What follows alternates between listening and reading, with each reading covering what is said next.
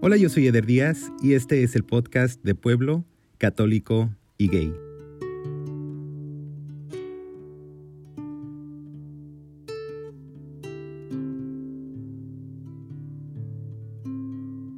Hola, yo soy Jorge, soy de ciudad, creo en Dios y soy gay.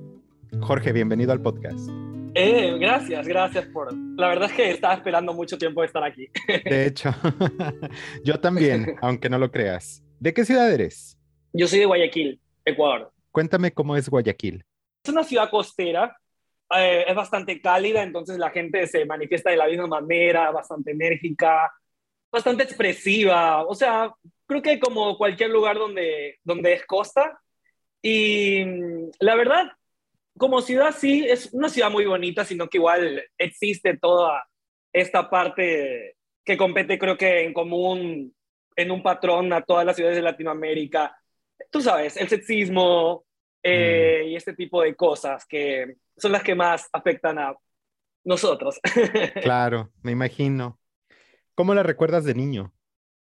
Mm, De la misma manera, mi papá nos sacaba, cuando éramos bien pequeños, mis papás estaban, no estaban divorciados. Entonces, este, siempre íbamos o al parque o íbamos al cine o cosas así. Pero fue, fueron recuerdos como de bien pequeños, bien, bien pequeños. Porque luego in- inmediatamente se separaron y pues ya veníamos yendo y viniendo de casa en casa así. O sea, de la casa de mi papá, la de mi mamá, fines de semana así. Vivíamos con mi papá y ahí vivían mis, mis abuelos. Simplemente era más la interacción con mis abuelos, que de ahí realmente viene la parte religiosa. Eso, eso es lo curioso, porque no es que mis padres, ni mi mamá ni mi papá, realmente. Han sido personas eh, creyentes o católicos o, o evangélicos o pues lo que es común acá, ¿no? En esta parte del sur del continente, americano. Más bien es de la parte de mis abuelos. Mi abuelo y mi abuela me enseñaron a rezar, eh, hacer la novena, cosas así, cosas como de católicos porque era la religión que ellos profesaban. Obviamente no de una manera en la que he escuchado muchas veces en, en el podcast que van a la misa y que han sido este, monaguillos, alguna cosa así, no, no así, pero sí nos inculcaban que el amor a Dios, que el Padre Nuestro, que, el, que la Virgen, que rezarle, que esto, toda esta parte, y cómo hay que ser eh, buenas personas porque pues ya, Claro. es lo que corresponde. Pero de ahí Sí. mis padres realmente, no, mis papás no, mis papás, yo los veo mucho como esos de siglo de ahora.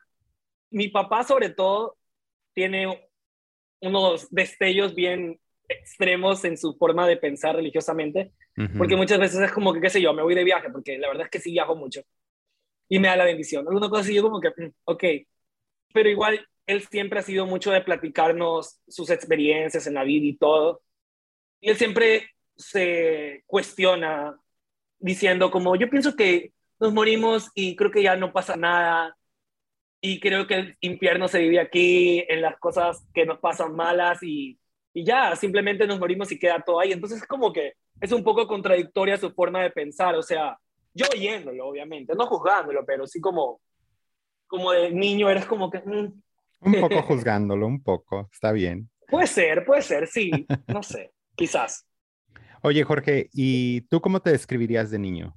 Muy, muy tímido, bastante tímido. Era como cualquier cosa, a mí me da vergüenza pedir, qué sé yo, a una tía o un tío, o mucho menos alzar la voz en algo que no me gusta, si sea que no me guste, yo lo hacía, yo era muy, bastante cohibido, no sé, yo, yo, yo me veo a mí como alguien que anda en la vida con mucho recelo, con mucho miedo, con mucho cuidado y precaución. Mm. ¿A qué le tenías Sí. miedo de niño?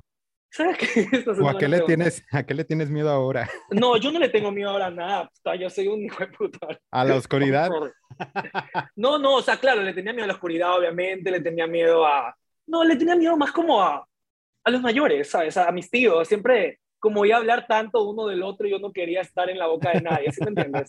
Era una cosa así, no, y lo digo, y sí, en serio sí les tenía miedo, o sea, en serio sí era como que, no sé, como vivía con mi papá y mis abuelos estaban ahí, entonces siempre mi familia obviamente venía a visitar a mis abuelos. Entonces yo siempre ven- vivía bajo ojos de muchas personas mayores. Entonces si yo hacía algo mal, me- o sea, me retaban como cuatro, así, ¿sí me entiendes? Sí. ¿Cuántos hermanos tienes? Yo tengo dos hermanas. Mayores, supongo. Mayores, sí. ¿Y cuando tú eras niño, tú creías en Dios? Creía en Dios de la misma manera en que creo ahora, mucho, pero antes lo veía con mucho miedo porque era como el Dios castigador, lleno de ira y apenas haces algo malo y, te, y ya te va a ir mal y no sé, era una cosa así media, no sé, creo que es la misma forma en como le inculcan, me lo inculcaban al menos a mí, yo oía que lo inculcaban en la escuela, que le tenías miedo, solo tenías miedo, o sea, solo era como que igual le tenía mucho respeto y sí agradecía cada vez que algo bueno me pasaba, que alguna cosa. No es que tenía tanta vida cuando tenía seis años, pero bueno. pero, este, pero agradecías. Pero sí, estaba muy agradecido y le tenía mucho, mucho respeto, pero también a la vez mucho miedo, o sea, porque, no sé, ¿sabes? O sea, hoy día haciendo memoria, porque ya sabía que yo a Entonces eh, me ponía a pensar como... ¿De qué quiero platicar? ¿De qué quiero platicar? No, no, ya sé por dónde se puede la conversación, pero me refiero...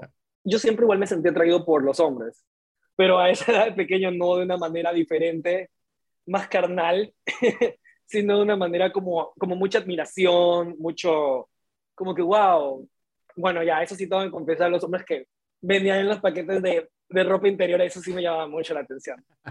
Lo he oído siempre y la verdad es que sí, a mí también me pasaba full. Regresando un poco a tu niñez, ¿qué te imaginabas que iba a ser tu vida?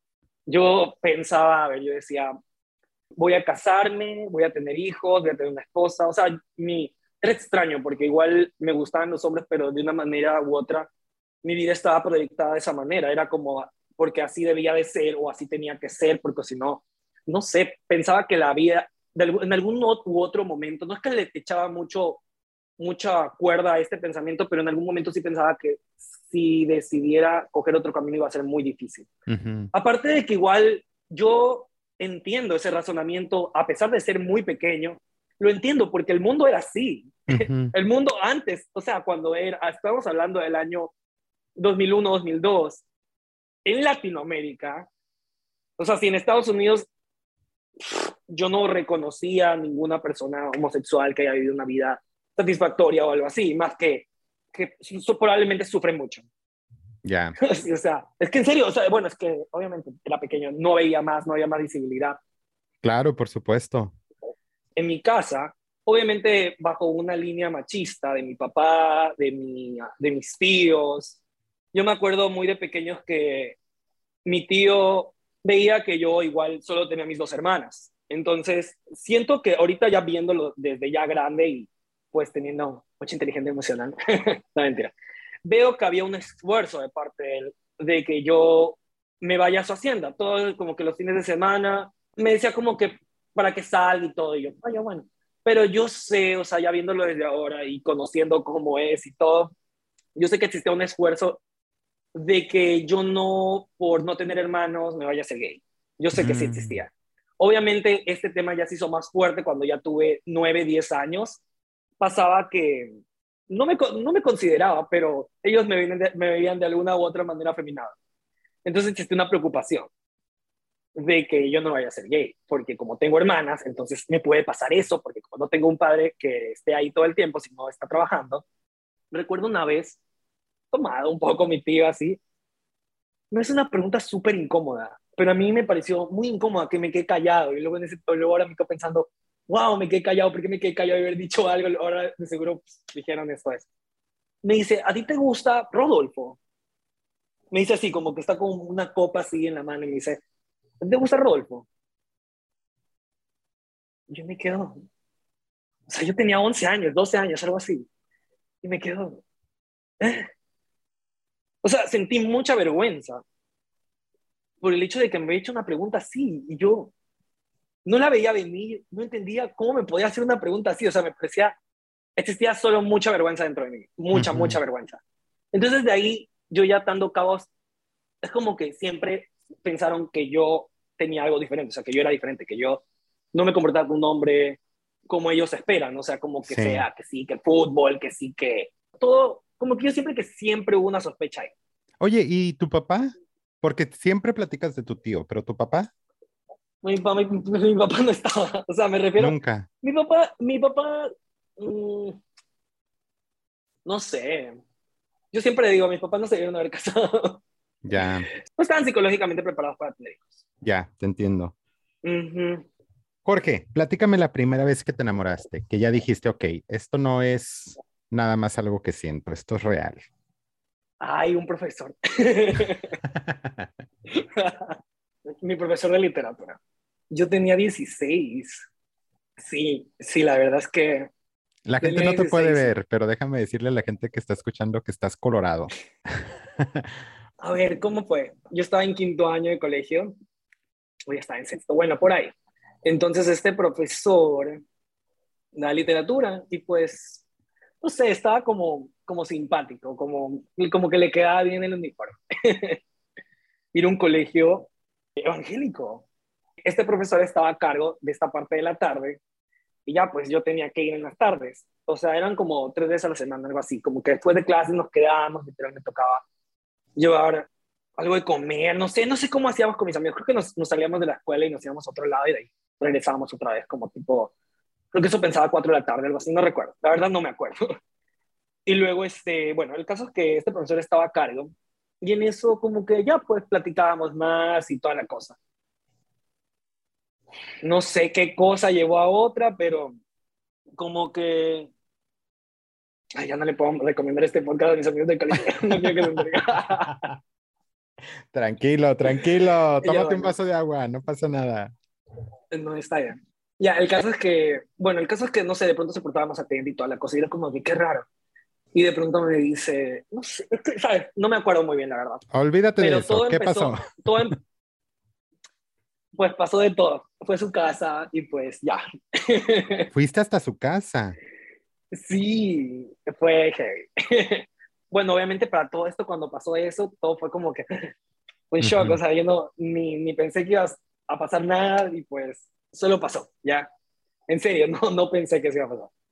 De, y bueno, eh, después de esa vez recuerdo que habíamos quedado como que en otra vez salir a platicar de, pues, platicar. Me acuerdo que una noche, en lo que íbamos saliendo como del, de la, del colegio, justamente está como que el carro estacionado un amigo y su mamá como que iban a un curso, una cosa así. Y me dice, "Ay, ¿qué fue? Y como que se quedó así, como que qué raro que el profe y mi amigo estén caminando por aquí a estas horas de la noche. O sea, obviamente sí íbamos, yo sí iba con el uniforme, pues y este señor profesor mío, este también, pero, pero era como que igual mi la casa de mi mamá quedaba para el norte, quedaba para otro lado, entonces yo decía como que iba a ganar el bus y pues ya. Y veníamos simplemente hablando, pues quedamos amigos, entonces como que, ya, ok. Pero no sé, yo siento que mi amigo como que no, o sea, tampoco le quiso entrar la, siento que no le quiso entrar a la malicia pensando, pero sí se quedó como que, Como que con la cara, con la como, "Ah, sí, como que un poco más, ok. Pienso que no le ponían mucha mente, pero porque tú sabes, es impensable algo así, ¿sí me entiendes? ujú. Y sobre todo en un colegio religioso. Entonces, ¿Cuánto tiempo duraron? ay, pues, este, unos ocho meses, algo así. Casi todo el año escolar. Sí, oye, Oye, sí. ¿y aprobaste o reprobaste? Ay, no probé, obvio. Pero no, no, por, no por ayuda de nada. Hasta de hecho me ponía menos. De hecho, hasta me ponía menos. Era, era, bien, era bien hijo de su mamá. ¿Y qué pasa después? Ya, ¿qué pasa después? Pasa que me entero que el tipo tenía novia Oh, wow. y que se iba a casar. Wow. La boda de él fue literal en la, en la iglesia del colegio. Fue como casi que al final del año. ¿Te rompió el Y ya, corazón? pues, ah, pues obvio, sí, uf, imagínate, yo tenía 16 años. Recuerdo que fue muy feo, en serio que pasé muy, muy triste, muy, muy triste. Bastante. Así, solo, se supera. o sea, lo superé. Jorge, ¿cuándo saliste del feo. closet? El año pasado. Apenas. Sí, pero, o sea, no del todo, o sea, salí del closet como quien dice ya diciendo de frente a mis amigos, Ujú. pero ya había salido antes, o sea, si yo tendría que ponerle fecha, salí del closet en el año 2000, 2018. Chuta, esa es otra historia. En ese entonces, en el año antes de que me gradué, estaba haciendo mi- mi- un trabajo que se llama tesis de grado, entonces lo estaba haciendo con una amiga. para todo esto, había muchas laptops en mi casa. Entonces había como que una laptop, la más principal que era literal, la que literal pasaba abierta todo el día y pues el que estaba de turno la agarraba y se sentaba y escribía. y en eso existen esto, existe que pones Facebook y existían como unos pop-ups, unas cositas así que salían y pues te llegaba un mensaje del Messenger y pues ya pues me escribió Pepito, ¿sí me entiendes? Y salía del lado de allá. Yo dije mí, o sea, no sé, ¿sabes? Estaba un poco como que me valía. Según yo ya en mi casa, según yo ya sabían, pues no porque había traído a nadie ni, ni nada, pero es como que ya, pues, o sea, ya el muchacho tiene 24 años y como que no está feo, entonces como que ya debió haber tenido novia. Y este, bueno, entonces no, no pasaba, pues no tenía. Y dejo mi sesión abierta, me salgo, me voy donde mi amiga a hacer la tesis, a terminar, literal, ya estaba esa noche para terminar. Y entonces en eso recuerdo que me, me estoy chateando con un muchacho y pues me envía fotos, así como que, o sea, el tipo estaba muy, muy, como que bien anatómicamente. Entonces me envía fotos y yo le envío fotos, o sea, para, o sea, debo de hacer un redoble de tambores aquí porque, para, por suerte, a diferencia de otras veces, como que, no sé, no me la tomé tan hot, entonces solo le mandé fotos sin camiseta y nada más. Y no lo que solía hacer, mandar, pero bueno. entonces en esto me manda y yo le mando, pues estábamos ahí mandándonos fotos mientras yo tenía a mi amiga haciendo las cosas, porque yo ya terminado de hacer mi parte, pues y ella es, ella es un genio, pero la verdad es que era muy, tenías que andarla moviendo. El caso que la tenía yo haciendo y entonces en eso me empieza a virar el celular, ir a mi mamá. ¿De cuál? Porque dije, ¿para qué me tiene que llamar? No tiene por qué llamarme. Entonces me escribió el WhatsApp y me dice, Dada, ¿por qué estás chateando con un hombre y le estás enviando fotos. Y yo me quedé, ¿qué? Sí. Dejaste esa cuenta ahí abierta. ¿Qué significa eso? Y yo dije, mamá, ¿qué haces ahí? Mamá, es mi privacidad, deja eso ahí. Es mi privacidad, es mi privacidad. Solo morí en eso y le dije que cierre esa sesión, que no tenía por qué estar ahí. Y me pregunta, me pregunta, ¿qué te gustan los hombres? Y yo, eh, ya le dije, me empezó a timbrar, me fui para otro lado, dije, ya vengo a, le dije que me espere un rato y me fui para allá. Y dije, ¿qué haces ahí? Y yo, no hay nada que explicar ahora. Y le colgué. O sea, en ese momento ya me quedé, aquí fue, se acabó. Entonces, mi amiga para todo esto ya estaba haciendo, ya nos faltó un poco, pero en serio llegan como cerca de las 12 de la noche, una, y es como que, o sea, teníamos unos apodos que nos poníamos nosotros. Y me decían, ni mal, ya no puedo. Y le digo, ya, ya, no importa, ¿sabes qué? Igual ya me tengo que ir, mañana vengo súper temprano y ahí vamos a acabar esta aquí porque ya no podemos seguir así. Tenemos que acabar esto ya. Y entonces me fui. Y me dice, sí, sí, sí, sí, sí, sí, obviamente ya súper feliz, ya me voy y entonces ahí va esa manejada de terror. Y yo, demonios, ¿qué soy? ¿Qué soy? ¿Qué soy? me preguntaba porque no sabía qué decirle. Le dijo, ya se le va a decir que soy bisexual. Entonces así no me va a molestar tanto. Pensaba, lo veía como la salida más fácil. Pero dije, no, no, no, no, no. Yo no puedo cometer los errores que han cometido mis padres. No puedo andar en la mentira. No, no, no. Eso va a ser mentira tras mentira. No, no, no, no, no. no. Yo no puedo hacer eso. ¿Qué soy? ¿Qué soy? ¿Qué soy? A ver, piensa. Necesitaba pensar qué era. No tenía como que un, un tag puesto. Dije, soy, soy gay. Sí, creo que soy gay. Sí, sí, soy gay, soy gay. Ya aquí se acabó, dije, aquí se acabó. Entonces cogí, llegué a mi casa, abrí la puerta, fui al dormitorio de mi mamá y le digo, ella estaba como que me dormía y le digo, ven, hablemos. Y me dice, no, no, no, ya, sabes que mañana, ya. Digo, no, hablemos ahorita. Y me la llevé a la cocina y me dice, ¿qué es eso? y yo le digo, pues lo que es, mamá. Y me dice, ¿que te gustan los hombres? Y yo, sí, soy gay, ya.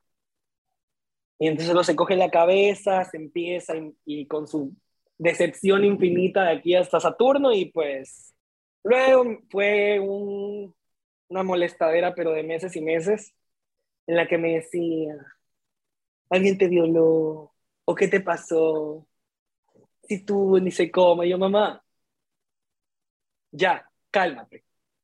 Nadie me ha violado, nadie me ha tocado así, no sé si es cantidad homosexual. No tiene que pasar eso, ¿ya? No he cambiado yo, o sea, sigo siendo la misma persona que fui el día de ayer y todo, todo sigue igual, simplemente que ayer tú no lo sabías y ya tú lo sabes. Eso es todo lo que cambió. Nada más ha cambiado. Pero entonces tenemos que ir, mamá, vamos a ir a un psicólogo a que te hable y te haga entrar en razón. A eso vamos a ir. Si vamos a un psicólogo, eso te va a decir. ¿Ya? Y empieza mi mamá con sus fantásticas ideas, porque como te digo, mi mamá la verdad que sí. Es súper inteligente en su trabajo, muy trabajadora, muy todo, pero eso no significa que haya tenido la inteligencia emocional o todas ni todos la tengamos. Y la verdad que a ella no se la dieron. Entonces me empezó a dar ideas, porque no tienes, igual te casas con una mujer y ya pues tienes a tu, no recuerdo exactamente la palabra que dijo, pero fue como que básicamente mi hijo tienes tu vida aparte y ya, o sea, pero, pero ya tienes tus hijos y tu familia y yo, ¿para qué quiero eso? ¿Qué? ¿Ir a engañar a una mujer? ¿Ir a engañar a mis hijos? ¿Hacer mi vida una mentira toda mi vida? ¿Tú crees que eso es sano lo que estás diciendo? Escúchate. Qué insensata que eres, en serio. O sea, obviamente eso no le dije, le dije, ya. Sí. Oye, ¿por qué crees que ella te daba esos consejos? O sea, obviamente ella me decía que esa vida es difícil, que la gente no se va a alejar de mí, que me van a molestar. O sea, ya estamos hablando del año, pues, 2017. O sea, o sea, ¿en qué, bajo qué roca vives, mamá? O sea, la vida no es así ya. O sea, quizás en tus tiempos, y es que yo me acuerdo que yo tenía un amigo en el trabajo y le decían esto y ni sé cómo. Y la verdad es que yo nunca supe si era gay o no, pero él tenía esposa y, pero sí era un poco afeminado, no sé, alguna cosa así decía. Y yo, mamá, mi vida no ser más dura. dice, pero ¿qué va a decir tu papá? ¿Qué va a decir tus tíos? ¿Qué, ¿Qué, va a decir tu tío ni sé cómo y, y ni sé cuál? Y yo, lo que digan. O sea, ellos vivieron su vida como la hayan vivido, chuecas, se cayeron, se tropezaron y pues ahí están. Nadie les dijo cómo vivir su vida, pero tienen van a venir a mí a decir, ¿cómo vivir la mía, pobres hijos? Totalmente. Sí. Oye, Jorge, ¿a ti quién te dio tu inteligencia emocional? Si no fue tu padre y no fue tu madre. Yo. ¿Sabes? El hecho de que no haya tenido apoyo como de a quién contarle mis cosas, sí. porque pues era homosexual en la obviedad. Obviamente eso era mi pecado más grande, era lo peor. O sea, en, un momento sí fue como que, Dios mío, ¿por qué? Pero entonces me tocaba resolver a mí mismo, ¿no? Entonces yo era que me sentaba, estaba en, no sé, el excusado, o estaba en la lucha, o estaba, entonces yo estaba tratando de analizar qué debía hacer, qué significaba esto, que me, o incluso también aparte de la misma paranoia de que mis amigos, alguien me había dicho al frente de tal persona una cosa que daba a entender como que si fuera gay o como que soy afeminado o algo así. Entonces yo estaba con mi paranoia y pensaba y unía cabos. Entonces el hecho de andar pensando tanto también me hacía tratar de entender cuál era el proceso psicológico de muchas personas. O sea, ¿por qué hacían esto? ¿Por qué pasaba esto? ¿Por qué pasaba lo otro? Luego el hecho de viajar también. Uf, eso fue lo que más me hizo entrar en, en conciencia de los diferentes puntos de vista de cada persona. Entonces yo dije, eh, al ir a otros países, visitar y todo, y luego hasta ya iba solo desde bien joven, o sea, fue el único que, de todos mis primos, literal creo que de toda mi familia que ha viajado solo desde tan joven, entonces, este, tenía chance de platicar con más personas, apertura, y pues y la verdad es que el ser gay sí me sí te da bastantes ventajas, ¿sabes? Porque los hombres son más desinhibidos o sea, la verdad que si hubiera tenido una vida como heterosexual hubiera sido muy aburrida, en serio, lo mm. digo muy en serio. Hubiera sido muy aburrida, no hubiera tenido tantos amigos, no hubiera hecho tantos amigos, no hubiera tenido tantos puntos de vista. La verdad es que a mí siempre me atrajo la gente mayor, mayor en todo aspecto, o sea, puede ser de edad, desde un rango de... Mm, o sea, en ese entonces yo tenía, pues, ponle 19 y pues 32. Eh, viejísimo. 28. No te creas, no Pues en, no, pues en ese, en, ese, en ese rango sí, pues obviamente cuando yo tuve 25 ya me dupliqué la edad también. Entonces sí, no, yo sí. Y más, y más, y más. Pero es el hecho de que, no, sí, merece porque muchas personas no me entienden, pero, o sea, el hecho de que, el hecho de que empecé a viajar, entonces pues tenía las redes estas, y como te digo, la verdad que el ser gay es bien, es, es mucho, muy, mucha ventaja para poder conocer gente, o sea, el nombre siendo latinoamericano donde sea, pues existe como que más apertura, no sé, que tenga que ver esto con la psicología del hombre, pero a lo mejor nos sentimos como que no estamos en desventaja, a lo mejor físicamente, y por eso tenemos quizás menos cuidado, aunque deberíamos de tener más. Porque me han pasado unos sustos por ahí. Oye, Jorge. Entonces, este, dime. ¿Te animas a platicar de todo eso? Claro que sí. Entonces. Ay, no, es que yo tengo unas historias, pero. Por favor, hay que hacer un segundo episodio, ¿te late? Claro que sí. Para platicar específicamente de eso. Ya, por supuesto. En detalle. Y son unas buenas historias, así que no te voy a decepcionar. Va. Jorge, ¿eres feliz? Sí, soy muy feliz. Y, según Jorge, ¿cuál es la clave de la felicidad? Aparte de viajar. Primero entender quién eres, respetarte, amarte, porque después de todo, qué sé yo, una persona la que he amado toda mi vida y siempre ha sido un gran soporte emocional ha sido mi abuela. Y la verdad es que siempre obviamente ya haya envejecido, pues y recuerda menos cosas. Me he dado cuenta luego yendo a la psicóloga y todo, en el que en algún momento yo me sentí muy vulnerable y sentía que debía tener la protección de alguien de alguna u otra manera, hasta que de pronto desarrollé esa protección de mí mismo conmigo mismo, ¿sí me entiendes? Y el defenderme ahora de grande, el hacerme respetar, eh, hacer valer mis opiniones de una manera asertiva, ha sido lo que más ha llenado de orgullo, yo pienso que ese niño interno y esa persona grande que ves aquí, y me hace sentir muy orgulloso y el poder contenerme, protegerme, cuidarme y creer en mí, en mis sueños y hacer incluso que muchas personas también crean en los suyos es lo que más me ha llenado y eso es lo que más me hace feliz. Wow, qué bonito. Gracias, Jorge. Está bien.